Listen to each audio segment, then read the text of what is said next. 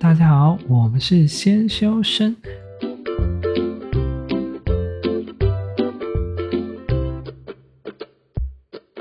我是聪聪，他是铁总。今天是二零二一年最后一天。今天我们要讲的是第二十七集，回顾一整年的教育体制七大事件。Go！如果你有任何想投稿的议题，或者想要对我们说的话，欢迎到 IG 搜寻“先修身”私讯我们，也别忘记发了我们的 p a c k a g e 追踪我们的 IG。先休息再说吧。那我们今天就是二零二一也告一个段落了。今年看到很多人都做了七大事件统合，我想说我们也要做一下教育部分的七大事件统合。这些项目可能是大家众所皆知的，也有可能是某一部分大家有关注，可能有一部分是大家没有关注到的消息，然后我们就把它统合出来。其实这些大家在新闻上面都看得到啦，只是我们把它做一个重点整理，以及这一整年发生的事情，然后我们做一个完美的 ending。我觉得我们应该是一个从中慢慢切入的一个频道，就是我们至少做一个统合。首先呢，我们第一点会先讲到最著名的，就是明年要开始实施的“一零八克纲”。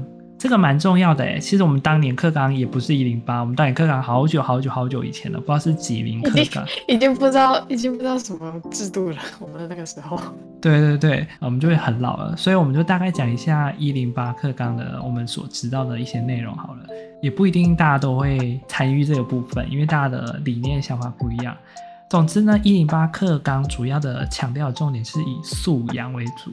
就是大家要有一个良好的素质，一个品德、品性教育是一个非常重要的部分，所以我们可能会从高中之后才开始讲，因为可能比较大家有办法接触这一块。就国中小主要是以多元创新学习的方式，融合一些素养的价值观，去培养你的学习教育理念，应该是这样的内容吧？我看完就是这样啊，就是不应该采那种知识化，要融入一些科技教育，然后到你的课文里面。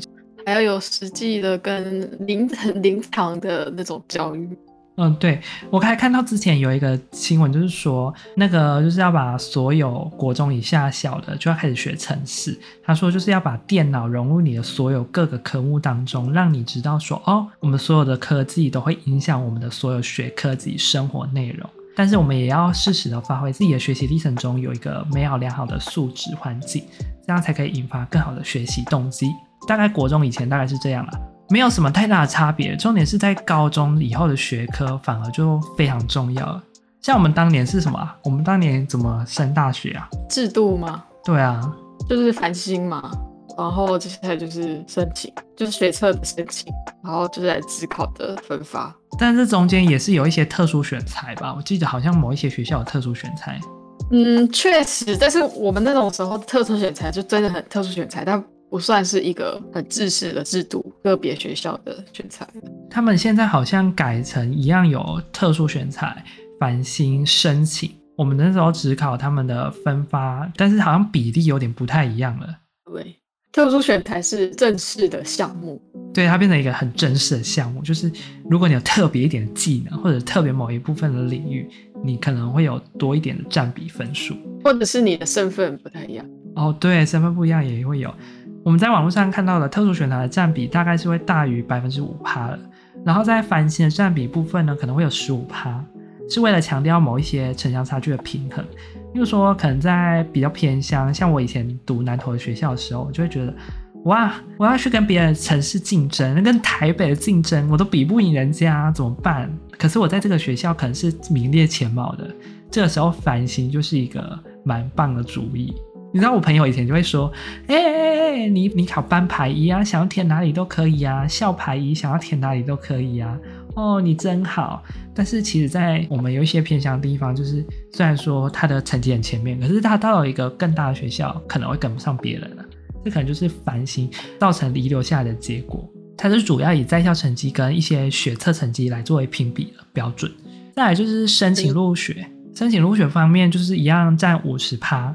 就是学测跟甄试，然后呢，现在有一些教育学者或者是学校就会抗议说：“你看前面这些全部加起来，就等于说大家在学测以前就把我的名额全部都试出去了，考指考干嘛？”你会不会这样想？就是有很多人就会觉得说，哎，全部的名额都在学测，万一我学测没有上考指考，那个比例也其实很少了。哦，对啊，因为它的重点它已经变了，它变成说要靠一些什么学习历程档案，不是说靠，就是重视学习历程档案，什么多元表现那些的，所以那些只能放在申请入学正式来看，变成他想要拉低考试的比例。感觉就是以前的那种联考制度以成绩为主，现在慢慢拉成说以自己的专业技能以及在校成绩，或者是一些特别特殊的加分项目来慢慢的平衡这些，不是在以考试成绩为主。可是这对于某一些比较用功念书的，或者是真的钻研很多年的学生来说，可能就会对他们来说有一大损失，因为有时候大家都觉得说，哎，我今天要考试了，但我就是要努力去补习班，要拼，要拼，要怎样？可是这种制度就慢慢的下降之后，就会觉得说，那我是不是要花更多的时间去培养他其他额外的技能？就有这个问题，家长就会觉得很头痛，然后就是啊，我还要带他去补那个什么，不再是国英数，还可能要补什么小提琴啊、乐器那种很特别的一种项目。再来，他好像日程表是不是也变了？就是跟我们那个时候不一样，不知道跟最近几年的也也不一样了。反正跟我们那个时候已经不太一样。据说就是我们看资料，就是特殊选才会落在学测前的十二月到一月，然后繁星呢，通常就是在考完学测之后就会有繁星，就是原本是三月，现在好像延到四月去了。然后再来就是申请入学方面呢，因为我们可能考完学测就会马上接着要申请入学，然后就会从三到四月延到五到六月。它主要就是一样以考试为主，可是它就是一个，万一你有特殊优异的表现，它也会参考作为着重的项目。再来分发入学，就是只考全部改成分科测验，从原本的十科改成七科。之所以会这样，是因为国文、英文、数理这三科全部都采学测成绩，他觉得只要考一次就够了。这样变成一次定生死，我觉得很可怕，你们知道吗？像我国中那时候，我国中那时候原本是基测，可是我们那年是当年的白老鼠，免试升学刚上，所以就只有考一次基测，就我就考很烂呢，你知道吗？就没有比较好一点的学校可以念，就是可能分数不到那个门槛，我就想死定了，我一定是那时候在放空，才没办法考好。虽然说这好像也怪自己啊，可是那时候觉得说就有点差别待遇。之前上一届可以考两次，我就只有考一次，怎么可以这样？哦，原来是有这种想法。我好像是最后一次有两个机测的啊，这么好哦。但是我也没有去考第二次。他就是把我们刚刚讲的那些东西分成了一个 X Y P 主轴，就 X Y P 就是学科能力测验，Y 就是分科，然后 P 就是学生历程，就是学生历程，就是说哦，你从以前做了什么事啊，然后包含你的学生资料、学科记录、课程学习、多元表现，以及布拉布拉布拉布拉各种你有可能会加分的项目，非常重要。我们以前都没有做这个哎，我们这个很像那个我们的备审资料，那就是备审资料，很像备审资料。高一就开始了，觉得好累哦。对啊，从高中就开始研究这个，慢慢收集，那拍照、记录、拍影片，有点有点 gay。制度如果真的落实的好的话，可能大家真的会多很多多元的发展。但是如果你你也知道，我们的教育都是通常就是一个政策丢下来，然后大家就是做做样子，然后就变成负担了。对啊，我也这样觉得，就是一个很重的负负担。我们刚刚讲的那个综合学习表现，就是学生历程方面，繁星跟申请入学，他们都是要看的，都是要看你这个综合表现能力。不像以前，就是哦，分数到了，那我就是那间学校，可能就有机会录取。没有，现在你要教一个学生历程，让教授说，哇哦，你有辉煌的历史，美丽的成绩。万一是一个不参加活动的人，那你这样在这个分数可能就会失分。我有听说还是有学校还是 care 他，但是这样不 care 的话，就是有一些人可能在这一部分失分的话，他可能就会进到分发入学。可是这就引发了很多学校反弹，因为现在少子化的关系，大家都想要抢学生，所以现在大部分的名额都会在申请入学以前都把名额释放，百分之七十的都出去，百分之三十剩只考。哦就很难抢到好的学校啦，大家都七十八，就我填填就上啦，你就知道后面的人就比较可怜。就我就觉得就是要就全部都来嘛，还有是分来分去。虽然说我觉得应该他可能想要过渡吧，他可能想过渡。所以我觉得一零八课纲有好有坏啦。虽然说只考了科目往下掉了，但是呢，学测成绩国文、英文、数理就会定生死。我就觉得这样很可怕，而且原本是考两天而已，现在要考成三天呢。要考什么国综、国写、英文、数学 A、数学 B、社会自然，就是五科里面考四科，看你要怎么考。就在学测部分，哎对，而且自由选考，不是都要考。这根本就是要找人才的吧？可是这会影响学校的评断标准啊，很糟哎、欸。可是我觉得有一个比较冒险的地方是。我到后面大学之后，就发现高中的课程其实真的很普及化了。就不管是哪一科，就算我学不好，但是我后来发现，其实它真的用得到生活上的概念了。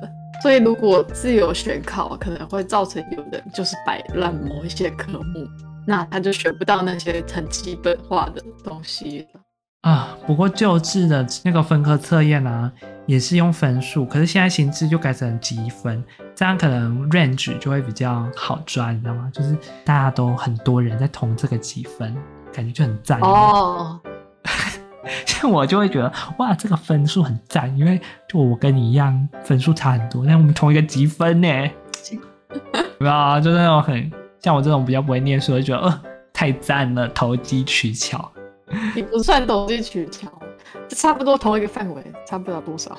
不过现在音听好像也没有强制规定一定要了，因为好像我们以前都规定某时候就是要达到怎样，可是现在好像比较少规定音听了，可能是在这部分比较强调多元，因为有些人可能英文不好，其他很不错的，可能就可以免除掉这部分吧，所以好像就没有那么强制要求了。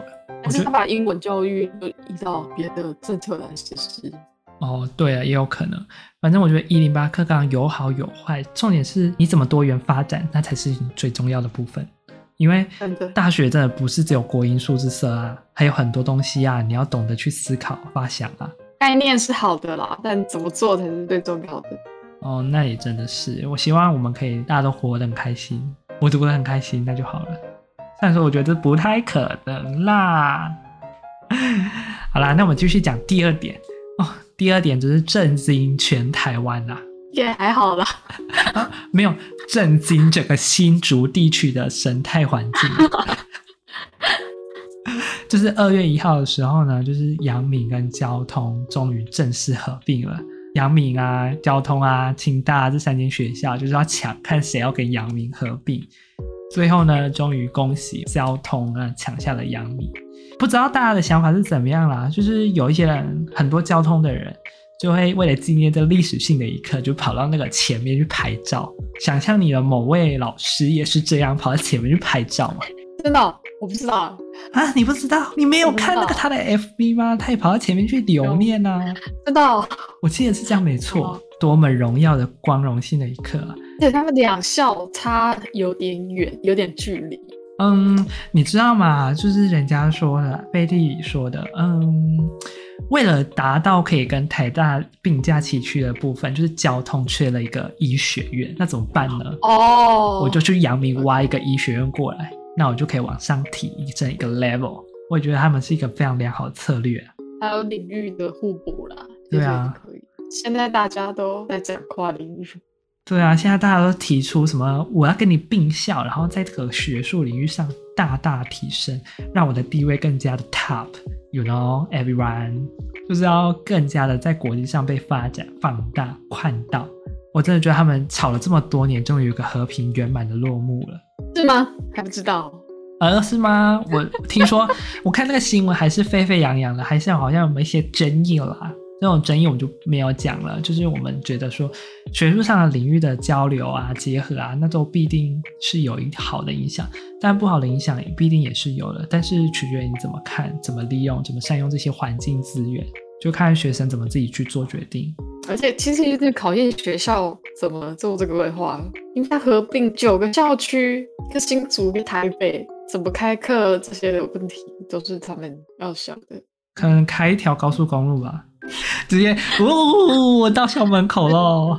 直接自己来做。反正就是，我觉得还是恭贺他们啦。不知道以后我们有没有机会看到这样完美的结果，就是我们拭目以待。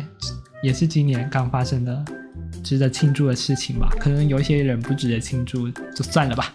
再来呢，我们慢慢推进嘛。二月讲完了，三四月可能就因为疫情的影响啊，大家可能哎没有发生什么事嘛。可能到五月呢，砰，台湾爆炸，就因为一个一个疫情的关系，就是隔离的事件。让我们大家就本来过着很和平的生活，你知道我在疫情爆发前一天，我还想说啊，应该没有那么严重啦，我去逛个夜市好了。就隔天就砰，世界毁灭，就是、就整个台湾就毁灭了。Oh. 就说哎，二级警戒，二级警戒，轰，然后一下三级，还怕还一度怕说会不会四级？对，好险没有。可是这也演变我们很多情况，我们本来就是实体线授课，就变成全部都远距教学，然后导致了很多数位学习的活动全部都加进来。哦，远距真的是说难不难，说简单不简单，因为我们台湾真的是太玩远距了，对啊，国外，哦，一堆老师不会用设备。在那边调设备，大家都快晕倒。那个同学还说：“老师，这要怎么用？要怎么登录下载？老师，我看不到你的 PPT。老师，你的 PPT 没有声音呢？怎么会这样？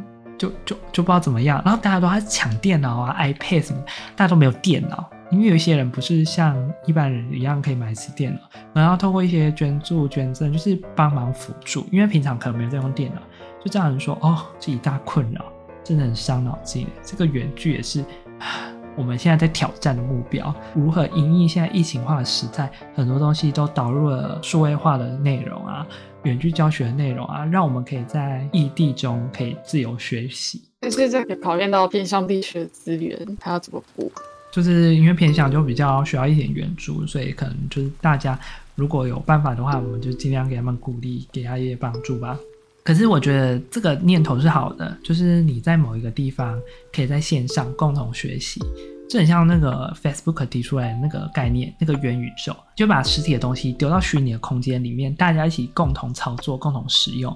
我觉得这个未来可能可以做到啦，还蛮期待的。就是我的如何在家里跟其他世界国家的人在同一个空间，可以共同教学啊，共同讨论这些事情。你不觉得这样是一个很棒的主意吗？概念是好的。只能再做一次这句话。概念是好的，但能不能做出来还是未知数。对，就像那个偏乡，就是一个很明显的问题啊。你如果补不好，那就是拉大差距啊。没错。好，那我们就讲完这个疫情后教育。虽然说我们现在疫情比较趋缓，降为二级了，然后呢，在这部分呢也蛮攻克的啦。我们的远距还是有部分会在持续进去发展推广，然后更加融入我们的各个生活环境，就值得我们后后来去省思吧。再来，我们要讲第四个，唉，这个不知道是好还是不好啊。大专院校学生双语学习计划，你对这个看法是什么看法？你们知道这是什么吗？就是强迫大家都用英文，是强迫吗？这样讲好像不错吗？这好像不太好，换一个说法，就是建议大家可以导入英文学习式的说法，就是可以让课堂上面都多了一点英文，在融入你的 communication 之中，懂吗？communication 之中，OK。就是我们可能沟通上课教学模式啊，是用一种英语的对话方式，不一定全部都是中文，它可以夹杂一些英文的互动式学习的方式，让我们强调说，哦，在大学方面可以导入英文，让我们的英文属于我们的呃生活文化的沟通啦，就是在我们沟通上跟听力部分不会有任何阻碍。目标是二零三零年要至少四十所大专院校英语授课全英哦，要全英，它的比例要达到八成以上。老师就会说 here here there there over over there there he he。哎，我觉得这个不止考验学生，也考验老师，因为有些老师英文说的也其实蛮破的。不是啊，有一些老师万一他口齿不清。有，我有上过英文上课的老师，然后他其实发音不是很好，我听得很难过。我有看过，就是比较年纪比较年长，就是他可能他还说牙齿比较没有力，就是可能行动缓慢，速度比较缓慢，但是他教学蛮有蛮有热忱。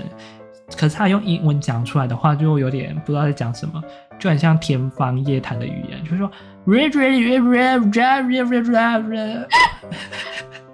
有没有我学的很像，对不对？这是哪国？还是英文之类的类别。所以说我真的觉得二零三零年是我们教育的一个冲击啊！我们三零年有很多事情要做。三零年有可能吗？没，我觉得没有那个可能。我们现在倒数九年了，每一年都这样说，九年要走，大家加油哈！我们的双语目标学习计划就靠各位了，加油加油！我也因为有人推双语这个，就让关心本土语言的人就开始担忧了。哦，对啊，因为有些人就说你只关心英文，那我们本土语言怎么办？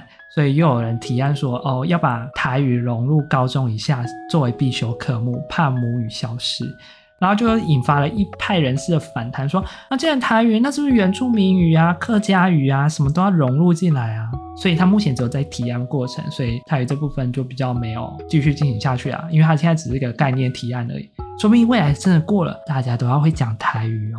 说到这个，我很不服气。怎样？因为我看电视上那些教台语的啊，或者现在不是有定定出来那个发音的字典吗？没错啊，我们家讲的台语就是跟外面不是一样啊。应该说我们那边讲的台语就不是那种官方制定的台语，我就很不服气。凭什么定那个？我觉得会讲跟会用是一回事，只要会讲，通常大部分人都可以明白你是什么样的意思啊。你也可以形容，像我最近跟我朋友讲说看高丁。我朋友就说啊，那是什么意思？我就是说哦，就是成群结队，就是牵一个牵一个，可是这有负面的意思哦，就是这样。然后他们说啊，你怎么会讲这么难的台语？我说这有很难吗？这不是大家都会吗？像我今天看到一篇新闻，就有讲说零钱怎么讲，因为有些人会讲说蓝山的呀，或者蓝山，不然就是讲那个铜板零嘎嘎啦，零嘎嘎哦，零嘎嘎，零嘎嘎。对对对，就是有的人就会讲蓝山，有人会讲零嘎嘎，所以说它就有不同的意思。然后就是看大家怎么取决。反正我觉得台语啊，你只要会讲，有办法让它传承下去，那都是一个好的方向啊。所以说呢，我们的三零年目标很盛大，很多政策都一定会在三零年通过，所以我们就拭目以待吧。再来呢，第五个呢就是政大入台联大，哇，台联大真的很棒呢。台联大现在就是想要跟台大比拼就对了。对啊，台联大现在变成阳明交通、中央、政大。对，没错。台联大系统的宗旨是大专院校一起做一个联合大学体系，主要的目的呢，我们讲白一点啊，他就是为了跟台大比拼，就是所以他们把考试都定在同一天，就是你会很悲，就是说我要去报台联大还是台大？我原本不知道这个哎、欸，这个很重要。他故意定在同一天，这件事他是故意的，因为他要跟台大就是。你知道吗？就是要抢学生，所以我定在这一天，就你只能选一个。天哪！不过他资源上来看，确实是很方便，很直接想到跨校选课。其实他还可以申请跨校的交换学生，还有跨校的进博也可以。你你够有本事，你就这样做。你知道进博是什么吗？进修是博士吗？对，不是进修啦，就是。进职的进就是直接跨硕士还没念完，直接跨博士，或者是你学士直接跨博士，这样很厉害，很棒哎！你就可以申请台联大任一，那很赞哎！只要符合他的规定就好了。台联大就是你考完之后又有很多可以让你选，但是有好有坏啊。欸图书资源当然也是互相都可以借。你看，就好比如果你只报台大，那就只有台大的学生；你如果报台联大，就有全部台联大的学生跟你竞争。虽然说你，你看台联大占了多少顶校？对，所以你们大家知道吗？台联大报的人也很多，但是你要跟四倍的人比拼，台大可能就只有一倍的人比拼，但是名额，你知道吗？一个是四倍的名额，一个是一倍的名额。所以说呢，看你想读什么学校，读什么科系。请自己斟酌，做好决定。而、啊、我们不负责任，嘿，我们没有叫大家一定要报什么，我们只是跟大家讲说，哦，有这个消息，就是政大已经入了台联大，做了一个计划，可以让你去参考参考。再来呢，第六个我们要讲的是清大设立了一个学士后医学案，它通过了，竟然还蛮多学士后医学。对，我记得有一阵子还蛮夯的，但其实这个不容易，因为我有去查研究过。因为我本来想说，要不然我也去考一个 学士后医学，这样就代表清大其实也有医学系了。对啊，我觉得他就是为了防范那个阳明病到交通。不行啊，我们要讲正面正面一点，要讲清大病多元发展，又不可以那么阴谋论。你知道你在讲这句话的时候，你的声音是闭塞闭塞，然后好像被消音一样，非常好。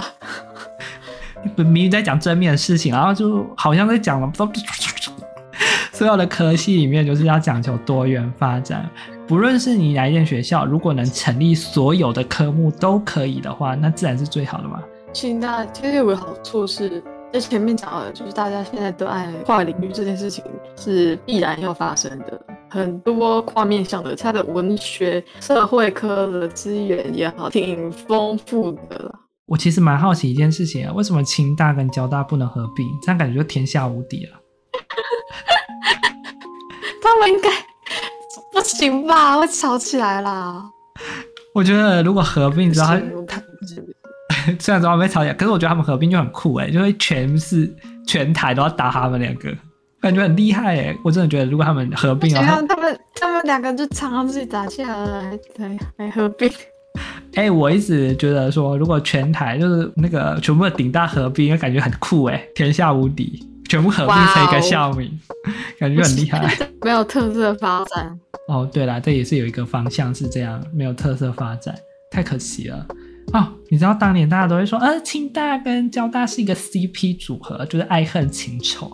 那还帮他出了很多那种同人漫画之类的，对啊，对啊，你可以去搜一下，就是希望他们可以在一起，但是他们没有，他们被杨明介入了，所以他们分手了。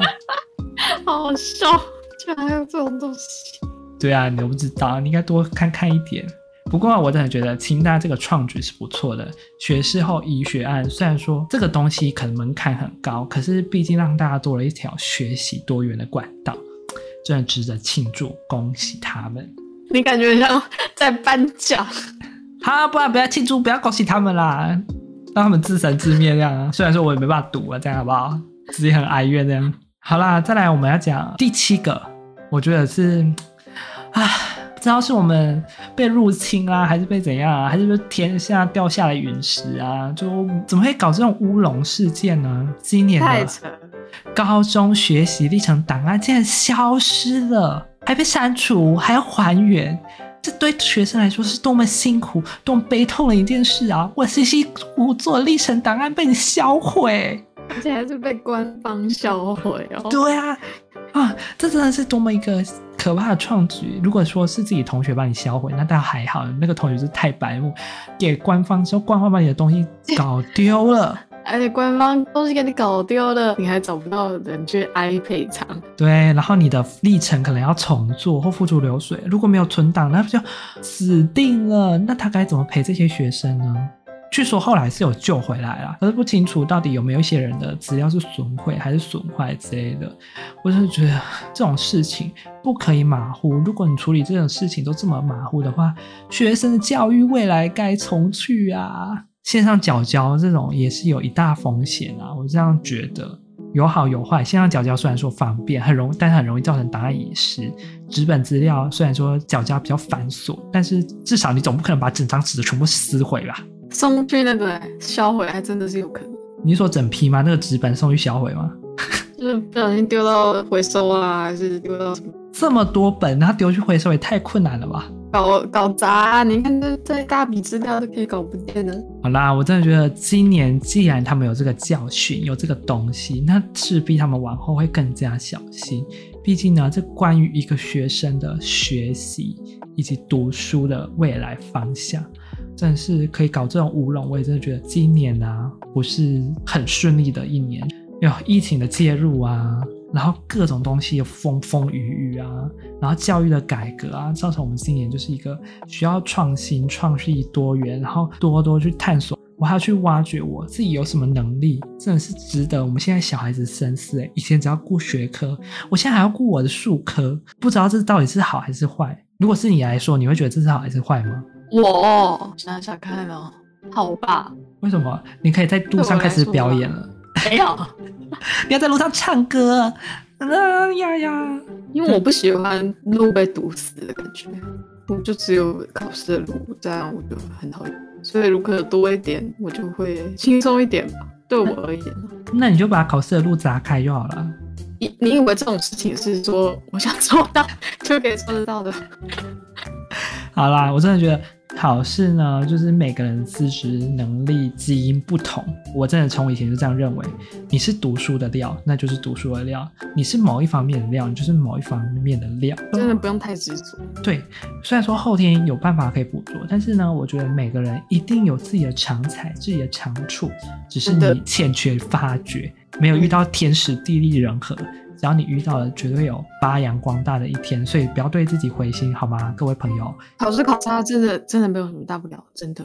像我以前有考过零分那种类型的，大家都不要这么灰心，因为失败了还有办法再重来。但人生只有一次，你很多事情最好去经历过了，还有很多的希望。但人生只有一次，好好努力，想要做什么就尽情的去做，不要不要说哎呀我不敢做什么的，赶快努力去做，很多事情才有办法成功。然后只要不是杀人放火、作奸犯科。对，我觉得觉得这应该是素质吧，所以大家培养好的素质啊。前面讲到的，大家知道吧？嗯，素质很重要，所以不要做那些不好的事情，好吗？最后呢，这七点全部讲完了，对不对？我只是想附带讲一点，就是在上个礼拜呢，提出了一个寒暑假不要太长，因为他想要实施美国教育三学期改季制度，不知道大家怎么看呢？如果大家有想法的话，可以留言跟我们说。因为其实在这部分，我自己的想法是，如果你要改成美国那种教育制度是好的，但首先呢，第一个方向你要先说服你的家长。如果你家长同意呢，那就有可能；如果你说服不了你的家长呢，改再多那都是没有用的喽。对抗力。缺乏的是你要有自动自发的能力。如果你没有自动自发，自由去行政、去发掘这些东西的话，那你讲再多都是没有用的。应该说，每一个地方他们的制度出现，一定有它制度出现的原因，就是没有谁对谁错。但是你如果要把别人的别人家的制度移来我们家，那我们家会不会合适呢？要做什么变动呢？那就是一个考验的点。好啦，我们讲了这么多，那你觉得呢？这些东西对你来说有帮助吗？如果你有任何的想法，欢迎就是留言给我们，也可以追踪我们的 Podcast，也可以追踪我们的 IG。不管你有任何的建议、任何的分享，以及你可能觉得哎，我们有一些没有讲到的，也可以补充跟我们讲哦。那我们今天就讲到这边。如果喜欢我们的频道，记得追踪我们的 Podcast，也别忘记 follow 我们的 IG。祝大家新年快乐啊！希望大家在期末考的时候顺顺利利、平平安安过完这个整个寒假周末。不管是学生或者上班族，过得开心，跨年的时候可以平平安安出去玩，也戴口罩啊，什么都可以顺顺利利过个好年。就这样，拜拜。